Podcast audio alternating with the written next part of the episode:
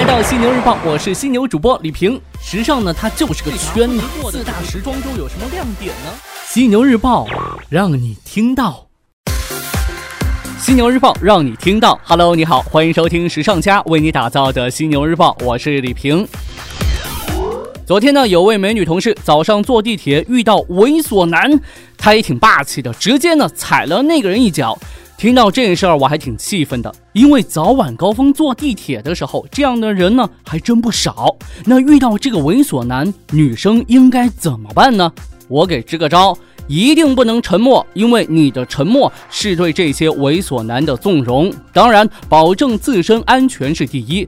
你可以装作不经意，用这个高跟鞋后跟狠狠地踩对方的脚，或者呢换个位置远离他，也可以大声呼喊抓小偷，引起大家的注意。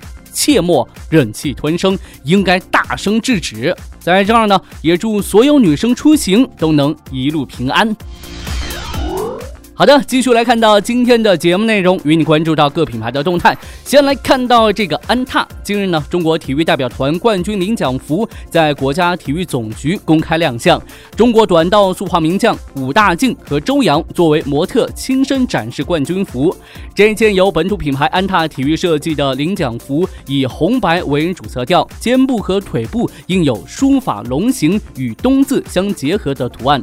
设计细节方面，安踏介绍称中。中国队领奖服之所以将书法龙形与冬奥会冬字相结合，龙头昂扬向上，寓意中国体育精神奋发进取。此外呢，版型设计采用修身型，更加符合冬季项目运动员身材的穿着。这并非安踏第一次设计中国奥运代表团冠军龙服。自2009年成为中国奥委会合作伙伴以来呢，安踏和中国奥委会的合作已经是持续四个奥运周期。值得注意的是，今年九月份，安踏正式成为北京2022年冬奥会和冬残奥会官方体育服装合作伙伴。爱马仕这边，爱马仕集团旗下的中国奢侈生活品牌上下快闪店于近日在广州的太古汇揭幕。这个店展览为期是三个月，位于一层的快闪店呢，主要陈列品牌当季的服装、首饰、皮具等产品；位于三层的则主要展示品牌中式家具。上下由设计师蒋琼尔于二零零九年创立。这个品牌呢，在今年五月九号登陆天猫，进军电商市场。再来看到优衣库，根据日经中文网消息，日本快时尚品牌优衣库将在埃塞俄比亚设立首个非洲生产基地，最早呢将在明年启动。优衣库表示，如果能够稳定生产低价高质的产品，埃塞俄比亚将成为其对欧美市场的出口基地。随着优衣库主要生产基地中国和越南的劳动成本不断的上涨，为引入最低工资制度的埃塞俄比亚成为品牌的另一个选择。此外呢。埃塞俄比亚在地理上距离欧美较近，从这里出口到美国的服装无需纳税。有分析指，优衣库此举旨在提高价格竞争力，以对抗 Zara、H&M 等全球服装巨头。根据 Fashion United 的报道，戴安芬旗下年轻休闲内衣品牌 Slogi 明年呢将接连落地三条重要产品线，其中呢包括新复线产品 S by Slogi 于二零一八年春夏季在全球范围内发布，其次是 Slogi Zero Feel 的进一步扩张。这个子品牌呢主打舒适性无感内衣。除此之外呢，Slogi 还将进军运动内衣领域，于二零一八年秋季推出 Slogi Move。这一消息的公布标。是戴安芬将进一步把 Slogi 发展为一个更加独立的品牌。此前呢，Slogi 已经在欧洲十个国家建立了线上门店。那舒适性呢，仍然是这个品牌最主要的关注点。但作为内衣品牌，公司也正在努力研发创新功能性系列，其中呢，Slogi Zero 就是最新的研究成果。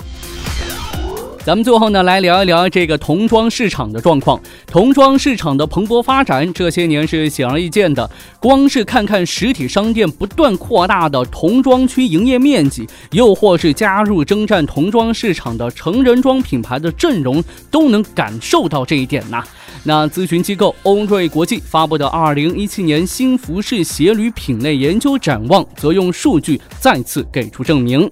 在二零一六年，全球童装市场规模实现了百分之五的上涨，达到两千零三十四亿美元，约合一点三三万亿元人民币。其中呢，设计师品牌的销售规模十分可观。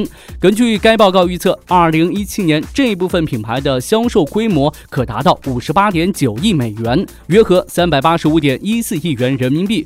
不过呢，随着市场规模扩大，竞争程度的加剧，人才短缺的问题也在迅速的暴露。和很多人的固有认知不同，做童装不只是做成人版的缩小版这么简单。换句话说，在成人服装品牌任职的工作人员不一定能胜任童装品牌的相同职位。OK，暂时呢与你分享这么多。如果说您想要了解更多时尚方面的内容，可以随时关注和下载我们的学时尚 APP。除了好听的，还有更多好看的等着你。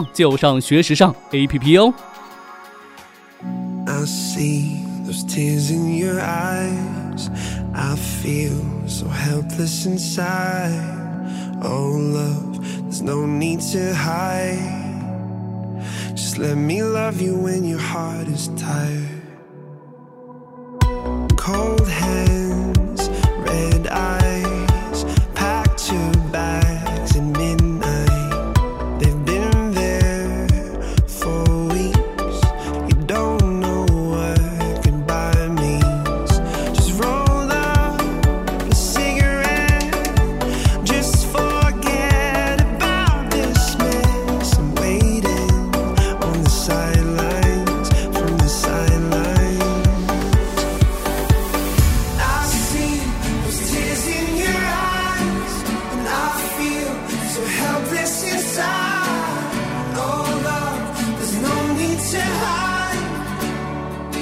let me love you when your heart is tired. If you're